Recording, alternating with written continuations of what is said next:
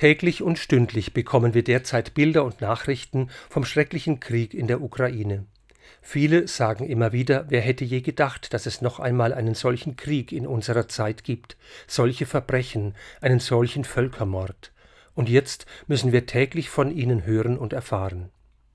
Bei allen Gräueltaten und allem Schrecklichen und dem damit verbundenen Entsetzen finde ich es wichtig, dass wir die vielen guten Zeichen in all dem Schrecklichen auch sehen die Hilfsbereitschaft und Solidarität beim Aufnehmen von geflüchteten Frauen und Kindern.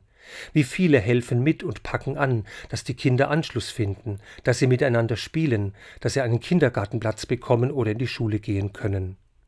Wie viele treffen sich an verschiedenen Orten zu Friedensgebeten, zu Mahnwachen oder zum Schweigen für den Frieden, damit wir die Hoffnung nicht verlieren, sondern die Kraft der Hoffnung in uns genährt wird und wir uns darin gegenseitig ermutigen und bestärken.